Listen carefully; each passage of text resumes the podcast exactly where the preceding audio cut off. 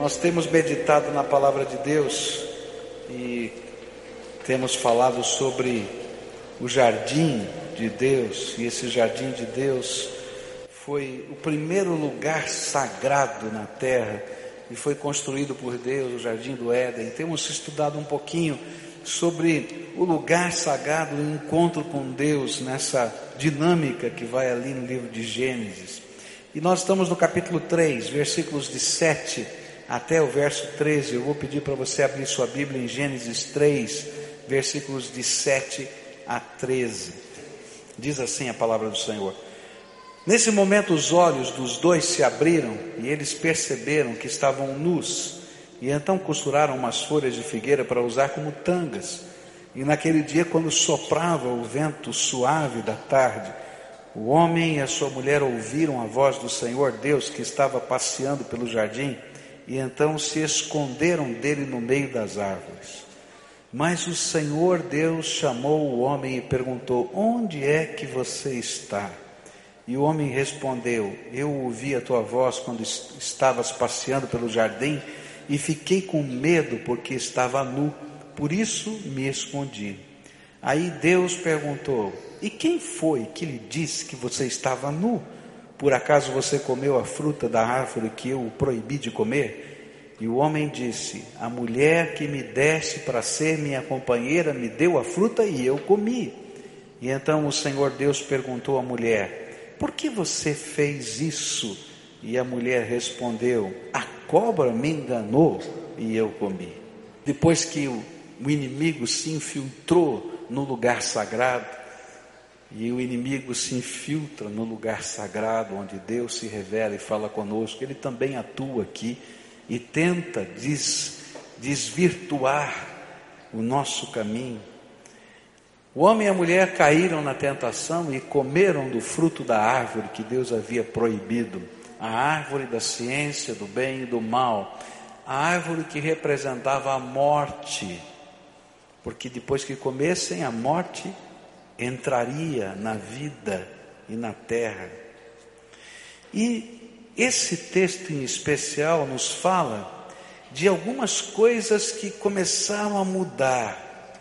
Foram como que sinais interiores de que o lugar sagrado do coração havia sido corrompido. Eles continuavam no lugar físico sagrado, o jardim do Éden mas o lugar sagrado do coração de Adão e Eva havia se corrompido e algumas mudanças aconteceram. E essas mudanças, e nessas mudanças, a gente vai ver uma coisa tremenda. Há coisas boas e há coisas más. Porque eles tinham comido da árvore do conhecimento do bem e do mal. E nós aprendemos, por exemplo, que uma das coisas que entrou no coração do homem foi a vergonha. E eles estavam envergonhados. E falamos um pouquinho sobre isso, que essa vergonha não era tanto da questão da nudez, do homem olhar para a mulher e ver as suas partes íntimas e vice-versa, mas era que eles sabiam que não eram mais os mesmos, que algo havia mudado dentro do coração deles. E a nudez representava a plenitude da comunhão, e agora eles não podiam ter plenitude de comunhão nem com eles, entre eles, homem e mulher, nem com Deus.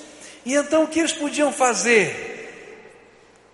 Eles pegaram folhas de figueira, costuraram e vestiram-se, para colocar alguma coisa entre eles mesmos e o outro e entre eles mesmos e Deus.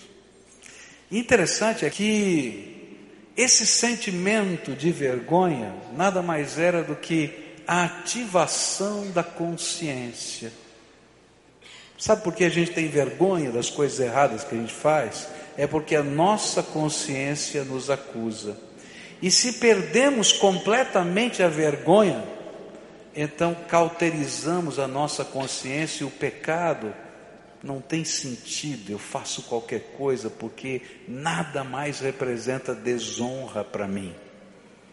Então, em algum sentido, a vergonha era um instrumento de Deus que dizia para o homem: olha, presta atenção, não é esse o caminho. Mas o mal veio junto, porque ao invés da vergonha produzir a busca pela reconciliação, o que aconteceu foi que a vergonha levou à fuga. E aí o homem se escondeu de Deus. E esse foi o segundo sentimento, de fugir de Deus. Ele percebeu que as folhas da figueira não eram suficientes, a roupa não era suficiente. Então, quando Deus passeou pelo jardim, ele se esconde atrás de uma árvore para dizer: Deus, eu não posso chegar perto do Senhor. Não tem jeito de eu chegar perto do Senhor. E hoje pela manhã a lição principal que aprendemos foi essa. Apesar de Adão e Eva terem feito o que fizeram, naquele instante Deus revelou o quanto ele amava o homem. Porque mesmo o homem sendo pecador e estando no lugar sagrado, profanado o seu coração e o lugar sagrado, Deus vai à procura daquele homem. Deus vai à procura daquele homem e diz: Adão, o que você está fazendo aí? Vem para cá, eu quero estar tá perto de você. E sabe, apesar de tudo isso, apesar do salário do pecado ser a morte, Deus vai matar um animalzinho e vai usar as peles desse animalzinho para fazer as roupas do homem. E a primeira morte vai acontecer no universo, porque nem os animais morriam antes disso. E aí eu posso imaginar Adão vendo a morte do animalzinho. E aí Deus estava dizendo: olha, profeticamente, um dia eu vou tomar o seu lugar na cruz do Calvário. Mas agora eu quero continuar essa, esse estudo na palavra de Deus e quero dizer para você que houve um segundo sentimento, melhor, um terceiro, uma terceira atitude interior no coração desse homem. A primeira foi vergonha, depois foi fuga. E Deus estava dizendo: para de fugir, porque eu amo você e tenho uma resposta para a sua vida. Mas a terceira foi medo das consequências. O homem respondeu: Eu ouvi a tua voz quando estavas passeando pelo jardim e fiquei com medo porque estava nu, por isso me escondi. Uma terceira consequência do sagrado se romper em nós é que a relação com Deus, que antes era de profunda amizade e proximidade, ficou marcada pelo medo. Adão ficou com medo de Deus. Literalmente é isso que a Bíblia está dizendo. O temor do Senhor invadiu o coração de Adão. E a pergunta é: por que Adão estava com medo de Deus? E eu fiquei pensando em algumas respostas. Por que será que Adão estava com tanto medo de Deus? A primeira coisa, queridos, é porque Adão conhecia a glória de Deus. Meus queridos, quando a gente lê o livro do Apocalipse e diz que aqueles seres celestiais veem a glória de Deus, os anjos, os serafins, veem a glória de Deus. Por exemplo, lá em é, Isaías capítulo 6, quando fala a respeito dos serafins que estão vendo a glória de Deus, diz que eles têm seis asas, com duas, eles cobrem os seus pés, com duas eles cobrem o seu rosto, com duas eles voam. Mas a Bíblia está dizendo que nem eles, que são os seres mais gloriosos, porque a Bíblia, a palavra serafim quer dizer brilho, glória. São seres que estão do lado do trono e refletem o brilho da glória de Deus. Eles conhecem a glória de Deus. E há reverência e há temor. Quanto mais o homem que conhecia o brilho da glória de Deus que passava pelo jardim, que tinha encontro vivo e real com Ele, não conhecia a glória de Deus. E quando ele olhou para ele, percebeu Adão, a sua própria decadência, diante da glória de Deus, ele teve medo. A segunda razão por que Adão teve medo era porque ele conhecia a lei de Deus. A lei de Deus era essa: quem comer desta árvore certamente morrerá. Uau! Ele sabia que alguma coisa ia acontecer. E ele sabia que a lei de Deus o condenava. Agora, se é assim, da maneira como a gente está vendo na Bíblia, então por que a Bíblia afirma que o temor do Senhor é o princípio de toda a sabedoria? A Bíblia diz, por exemplo, em Provérbios 9, verso 10, que o temor do Senhor é o princípio da sabedoria e o conhecimento do santo, da santidade de Deus é prudência. Então por quê? Porque quando o temor do Senhor desaparece, nós banalizamos o pecado e nós não valorizamos a santidade, nem de Deus e nem a nossa porque nós não conseguimos entender o custo da restauração.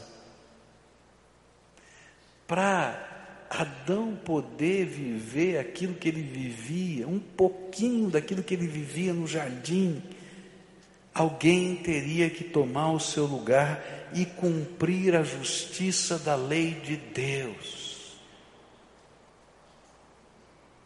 Por isso, aquele animalzinho, como um símbolo do que aconteceria no futuro, morreu. Sabe o que o temor no coração de Adão revelava e revela? É que o pecado é desgraça que destrói-nos por dentro e por fora. Pecado quebra a comunhão com Deus. Pecado degenera a nossa alma. E o medo revelava que o livre acesso havia se rompido e que só uma intervenção do Todo-Poderoso podia mudar os fatos, porque eles já estavam diferentes. Quando o temor do Senhor é apagado em nosso coração, nós perdemos a noção de uma das coisas principais da história bíblica que Deus não é só amor, mas Ele é juiz justo.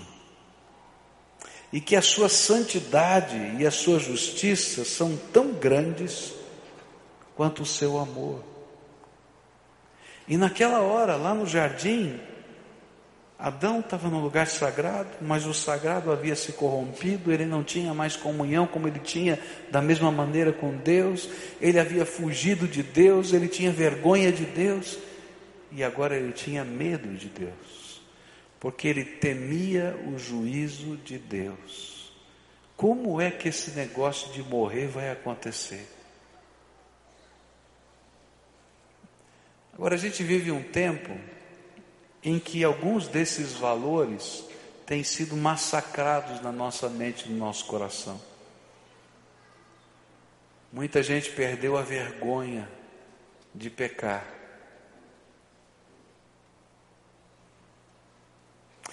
E vive como se o pecado fosse a coisa mais natural do mundo.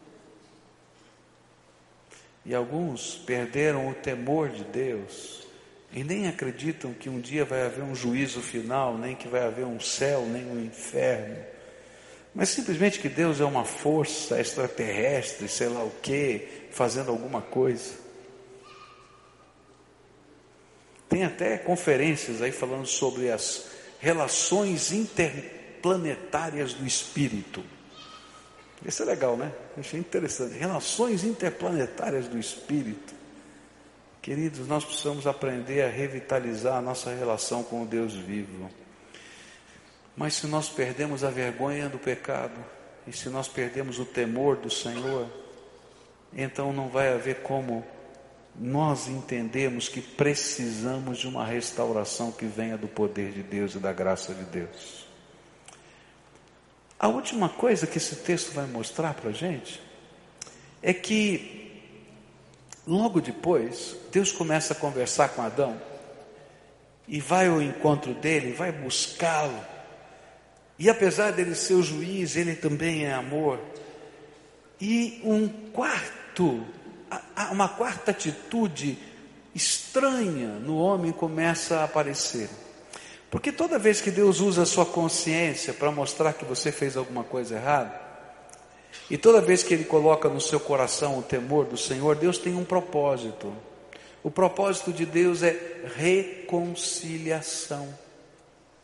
O propósito de Deus é achar uma maneira de buscar, de encontrar, de salvar, de perdoar aquele que se havia perdido. Eu e você. Mas como o bem e o mal estão misturados dentro da gente, então, apesar de a gente ter vergonha de Deus, ao invés de buscar socorro em Deus, eu fujo de Deus. E apesar de eu ter temor do Senhor, e eu saber que os pecados têm consequências na minha vida, ao invés de eu buscar perdão, eu faço como Adão e Eva. Eles começam a buscar justificação ao invés de arrependimento. E olha só que coisa interessante: começa uma conversa com o homem, Deus conversando com o homem. O homem respondeu: Eu ouvi a tua voz quando tu estavas passeando pelo jardim, fiquei com medo porque estava nu, por isso me escondi. E aí Deus perguntou: E quem foi que lhe disse que você estava nu? Foi por acaso você comeu a fruta da árvore que eu proibi de comer? E o homem disse: A mulher que me deste para ser minha companheira me deu a fruta e eu comi. E então o Senhor, Deus perguntou à mulher: Por que você fez isso? E a mulher respondeu: A cobra, e eu vou pôr pontinhos entre parênteses, que o Senhor criou, me enganou e eu comi. E sabe, a próxima consequência da quebra do sagrado no coração foi a tentativa destrutiva de justificar-se diante do erro, diante de Deus, ao invés de enfrentá-lo com arrependimento. Ele diz assim: Ah, Deus, o negócio é o seguinte, ó, pensa bem. Ó, tá certo, eu fiz o que não devia fazer, mas o Senhor que criou a mulher. Viu? O Senhor que criou a mulher. E a mulher que o Senhor criou foi lá falar para mim para comer da árvore e tal. Eu não queria brigar com ela. Você já viu como é difícil brigar com mulher. Eu não queria brigar com, com ela e tal. E fui lá e comi, Senhor. Cara de pau. Aí o Senhor olha para a mulher e diz para ela: Mulher, por que, que você foi lá, pegou a fruta e deu para o teu marido? Aí então ele diz assim: Olha, Deus, pensa bem. A cobra que o Senhor inventou a mais inteligente dos seres que o Senhor criou, ó, passou a lábia, me convenceu e eu comi. Final da história, de quem era a culpa? Hã? De Deus. Está vendo, Deus? Eu não tenho nada a ver com esse negócio. A culpa é sua. Se o senhor não tivesse feito desse jeito, tivesse feito um pouquinho diferente, isso não tinha acontecido assim. Tão simples, Deus. Muda tudo, começa de novo. Queridos, é exatamente assim que a gente lida com Deus. A gente faz as besteiras, e eu já ouvi isso, né? conversando, por exemplo, com um jovem, está vivendo a sua sexualidade fora do casamento, às vezes uma gravidez adolescente, a gente vai dizer, menino, para para pensar o que aconteceu. Eu falo assim, pastor, não foi Deus que colocou os hormônios dentro da gente? Estou cheio de hormônios, Deus. Aí, é isso que acontece. Não é assim? Ou então, quando a gente faz alguma coisa que não devia fazer, a gente coloca a culpa no pai, na mãe, no tio, no avô, naquele, naquela pessoa assim, assada. E sabe o que é pior? Enquanto a gente está vivendo esse ciclo, em que a gente tenta abafar o temor do Senhor e a vergonha, ou com a fuga, ou com a justificativa das nossas ações, não há bênção, não há transformação, não há libertação, não há mudança, não há reconstrução. Porque a reconstrução só acontece quando a gente tem a coragem de enfrentar o problema. E a gente tem que enfrentar o problema com arrependimento. A melhor definição que eu aprendi sobre arrependimento foi tristeza pelo erro que provoca profundo desejo de mudança. Sabe por que, que eu acho que essa é a melhor definição de arrependimento? Porque eu já vi muita gente triste por ter errado, mas não quer mudar absolutamente nada na sua vida. Você conhece gente assim? Sabe que fez besteira, sabe que está doendo, que está machucado, que está quebrado, que está quebrando outros, que está machucando outros, sabe e até fica triste. E de vez em quando até chora. Mas quando você diz, olha, vamos mexer aqui, vamos mudar essas coisas, diz, não, eu não quero mexer nessa área da minha vida. Queridos, a única maneira de Deus começar algo novo na nossa vida é quando arrependimento vem dentro da nossa alma. E arrependimento é essa tristeza que diz para a gente: eu não gosto disso, esse sabor não é bom, as coisas estão ruins, as coisas estão acontecendo de maneira que não deveriam acontecer. E eu quero que haja mudança na minha vida.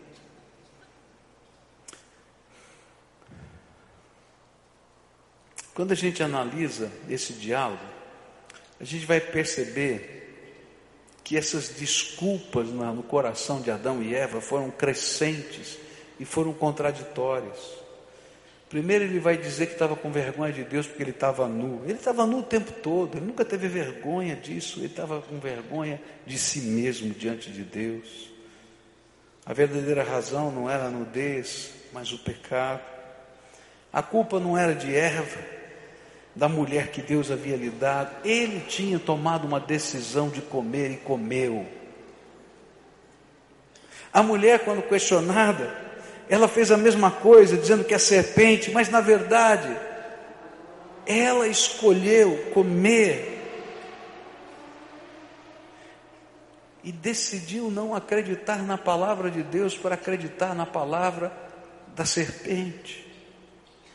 E o resumo de tudo isso é que quando nós tentamos nos justificar e não nos arrependemos, o que estamos dizendo é uma grande heresia, que eu não sou culpado dos meus próprios erros. Justificar-se é tentar fugir da responsabilidade dos nossos erros, é imputar um erro a Deus que não nos impediu de errar. Mas Deus tem um caminho diferente para a gente. E agora, Adão? Como é que vai ser? E agora, Eva? Como é que vai ser? E agora, Pascoal? Eu e você? Como é que vai ser? Só tem um jeito da gente sair dessa encruzilhada complicada da vida e restaurar o lugar sagrado dentro da nossa alma é quando a gente tem dois sentimentos tremendos, transformadores de Deus na nossa vida. O primeiro é arrependimento. Quando eu sinto tristeza e quero mudança. E o segundo é fé. Quando eu olho para cima e creio que aquele Deus me ama e tem um propósito tremendo para transformar a minha vida.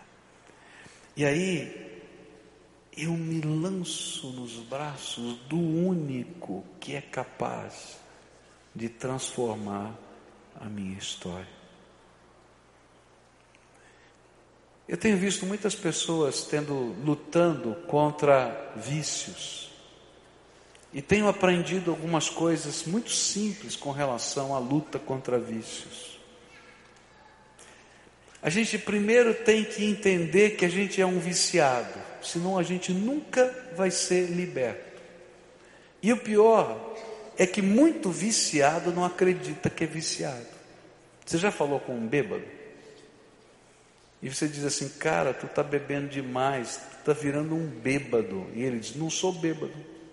Eu tenho completo controle sobre o meu, sobre a bebida. Eu bebo quando eu quero. É verdade, ele só bebe quando quer. Toda hora ele quer, faz mal, ele bebe. E aí você diz para ele assim, cara, você virou inconveniente. Não, eu não estou inconveniente, eu só estou alegre. Você não quer que eu fique alegre? E o pior coisa é que ele não acredita que ele é escravo da bebida. Você já viu gente assim? Ou que ele é escravo da droga, da maconha, que ele é escravo do crack, que ele é escravo da cocaína, que ele é escravo do computador, que ele é escravo de qualquer coisa. E sabe, enquanto ele não reconhece quem ele é, e ele não deseja ardentemente mudança, não vai haver transformação, queridos. Porque ele vai achar sempre uma desculpa para aquilo que ele está fazendo.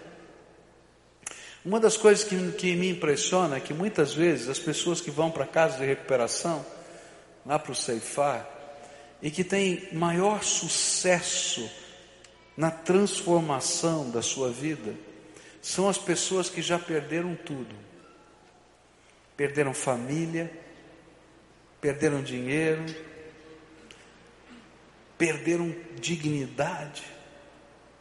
São aquelas que não têm onde cair morto, que são tiradas da calçada, da sarjeta e colocadas na casa de recuperação que às vezes, quando a gente tenta fazer a reaproximação da família, a família não acredita que essa pessoa possa ter sido transformada, porque ela já foi tão machucada. E eu fico pensando, mas por que esse indivíduo, às vezes, o projeto de Deus passa tão rápido e as coisas acontecem? É porque ele tem uma grande convicção que ele está perdido, arrebentado e que se ele continuar daquele jeito ele vai morrer. E ele sabe disso. Enquanto a gente pega às vezes filhos de pessoas tão, tão abastadas, de famílias até organizadas, e eles estão dependentes da mesma maneira que o outro, mas não chegaram à sarjeta, e a gente fica dizendo, olha, vamos tentar, e eles sempre têm uma desculpa. E aí telefona para casa da mamãe depois de uma semana e diz assim: a comida daqui é horrível. Ah, o beliche aqui tem uma tábua quebrada. Olha que coisa horrível. E sabe, queridos, eles não conseguem ver que a coisa horrível são eles, que estão arrebentados e quebrados. E essa maneira da gente se justificar das coisas faz com que a gente prolongue o sofrimento nosso e dos outros, porque não há conserto. Mas você quer ver alguém livre? É quando ele diz: Eu sou um viciado. Você sabe que uma das coisas que vai acontecer, por exemplo, nos alcoólatras anônimos, é que a primeira coisa que ele vai dizer lá dentro, e ele vai ouvir todo mundo que está lá dentro dizer: Eu sou alcoólatra. Essa é a primeira palavra que ele tem que aprender a dizer em público: Eu sou alcoólatra. E estou sem beber há um dia, dez horas, 26 horas, uma semana. E ele, depois de 30 dias, ele vai voltar lá e vai dizer assim: Eu sou alcoólatra. E queridos, uma coisa que você precisa aprender, se você quiser ver mudança na tua vida, você tem que aprender a dizer para Deus: Eu sou pecador que preciso da tua misericórdia.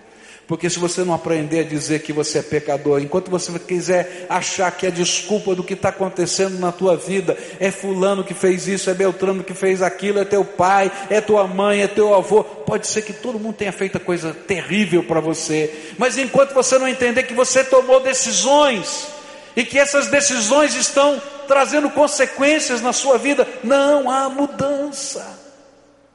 Você quer ver a tua vida mudar? Para de colocar a culpa nas, outras pessoas. Uma vez eu conversava com uma pessoa muito querida minha, e essa pessoa estava vivendo uma situação horrível de vida, sem emprego, sem definição de vida, as coisas estavam complicadas para todo lado. E aí eu tentei chegar para essa pessoa muito querida e dizer assim: Olha, querido, você tem que mudar a tua rota. Você não é mais uma criança, você já é um adulto, você tá, tem que tomar suas decisões. E aí eu nunca mais vou me esquecer das palavras que aquela pessoa me disse. Meu pai é culpado por isso. Eu não pedi para nascer. ele vai ter que me aguentar até morrer. O pai dele já morreu. Quem é que vai aguentá-lo? Consegue entender? Primeiro caminho para uma mudança na nossa vida é quando eu admito quem eu sou. Deus, eu vou parar de achar desculpas para mim. Eu sou pecador. Eu preciso da tua misericórdia. E a segunda coisa é muito simples. É olhar para cima e crer que esse Deus que ama você, que se importa com você, que é juiz, mas que te ama, quando você se lançar nos braços dele e se deixar ser moldado por ele, ele mesmo vai ser aquele que vai descobrir um meio de transformar você e de abençoar a tua vida. Sabe, quando Adão chegou perto de Deus, e Deus pôde tratar o coração de Adão, Deus começou a fazer a obra da transformação. E a primeira profecia na Bíblia a respeito de Jesus vai aparecer no versículo 15 desse capítulo, onde Deus vai dizer para Adão: Adão, morreu no teu lugar hoje um animalzinho. Mas eu amo tanto você. E eu tenho um propósito para você.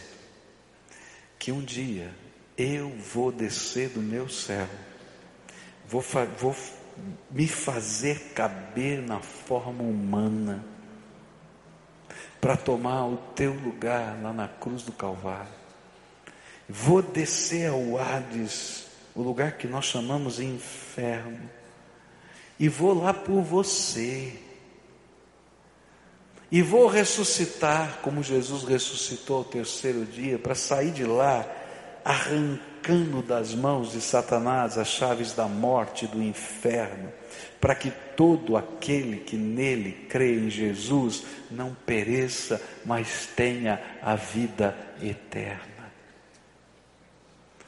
Quando eu olho aqueles meninos lá do Ceifar, quando eu olho aqueles meninos lá da Cracolândia em São Paulo, quando eu olho pessoas que toda a humanidade diz, para esse cara não tem mais jeito, e eu vejo o que Deus está fazendo nessas vidas, eu quero dizer para você, eu celebro a graça de Deus, mas mais do que isso, eu celebro a atitude dessas pessoas de primeiro reconhecer que são pecadores desgraçados e que precisam da misericórdia de Deus, e de que só Jesus pode mexer e transformar a vida deles. Vem fazer dois desafios a você nessa noite. Pare de fugir de Deus. Pare de fugir de Deus e de você mesmo. Para. Chega. Você não aguenta mais. Você não aguenta mais. Para. Quando você parar de fugir, reconhece quem você é. Pecador, cheio de defeitos, de problemas. E que muito do que acontece na sua vida tem a ver com as suas decisões que a culpa não é do teu pai, da tua mãe, do teu avô, da tua avó, do teu tio, do diabo, sei lá quem mais, mas você toma decisões todos os dias na tua vida. É claro, você foi machucado por algumas pessoas, quem sabe você foi enganado por outras, mas queridos, você tomou decisões na sua vida. E que se você não desejar ser diferente, transformado pela graça de Deus, não tem jeito. Você quer ficar livre? Você precisa desses dois passos: arrependimento e fé. Você quer ficar livre? Você precisa da misericórdia de Deus sobre a tua vida. Você quer ficar livre? Você precisa do abraço do Senhor. Eu vi uma história algum tempo atrás que tem muito a ver com isso, quero terminar com essa história. É um pregador que eu ouvi falando sobre isso. Ele disse que ele começou a perceber na sua casa que o seu filho começava a inventar coisas. Pareciam grandes demais, nem pareciam tão verdadeiras assim. E o papai então chegava para aquela criança e dizia: Olha, filho, não é bem assim. Presta atenção. Será que isso é verdade mesmo? Verdade verdadeira? Ele disse: Não, papai, como não? Bom, mas não ficou só nisso. Ele começou a perceber que apareciam na sua casa algumas pequenas coisas que eles não tinham comprado. Ele era um garoto. Mas aparecia naquela casa pequenas coisas que eles não tinham comprado. E ele dizia, mas filho, de onde veio isso? Ele dizia, não, papai, eu ganhei de fulano. Não, papai, Beltrano me deu. A mãe de Ciclano me deu. Até que um dia aquelas coisas começaram a ficar tão evidentes que o papai percebia que não estava certo, a mamãe percebia que não estava certo e uma bolinha branca apareceu na casa. E aquela bolinha branca, a mamãe e o papai queriam saber de onde vinha. E a mamãe e o papai começaram a perguntar de onde vinha, o que tinha acontecido, e vinha uma história, e depois a história se incumpridava e contava mais um outro pedaço, e a outra história, você já pode imaginar, né? As coisas foram até que a mamãe descobriu que na verdade aquela bolinha branca tinha sido roubada. Roubada.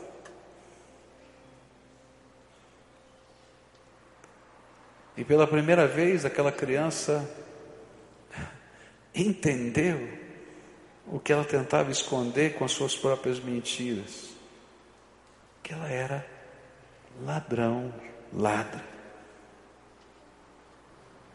E a mamãe a confrontou por causa de uma bolinha branca. E pela primeira vez o arrependimento veio no coração dessa criança, bem parecido com Adão. E ela foi para o seu quarto, deitou na sua cama e começou a chorar. E a mamãe batia na porta, entrava e a criança cobria sua cabeça de vergonha e não saía de debaixo da coberta. A mamãe entrou em desespero, ligou para o escritório do papai e disse: Papai, vem para casa, vem logo, vem logo, vem logo. E quando o papai chegou, aquela criança estava no quarto coberta cabeça, coberta cabeça. O papai sentou do lado dele, e começou a conversar com aquela criança. E ele não se descobria.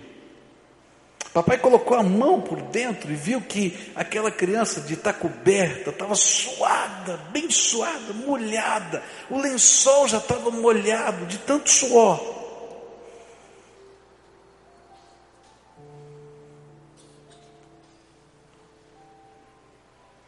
E aí aquele pai foi descobrindo a cabeça do filho e foi dizendo: Filho, eu sei quem você é e sei o que você fez.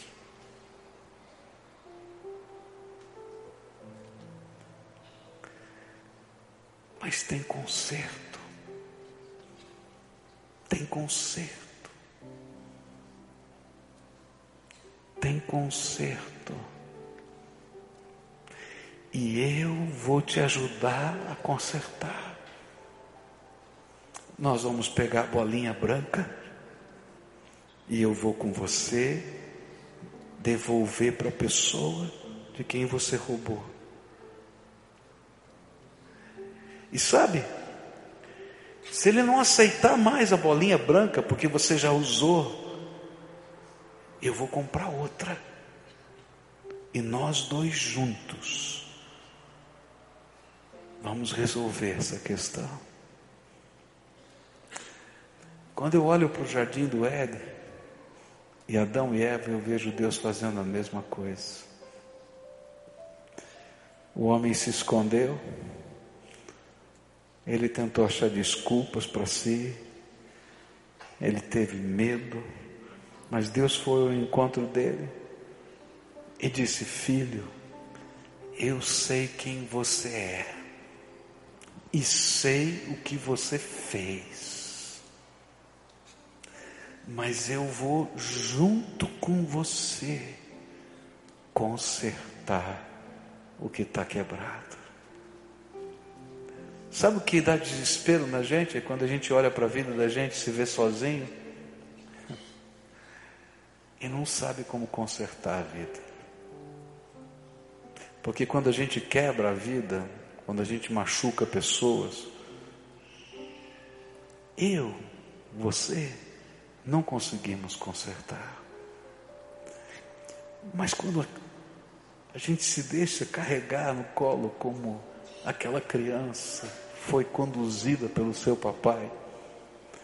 O papai do céu sabe como consertar.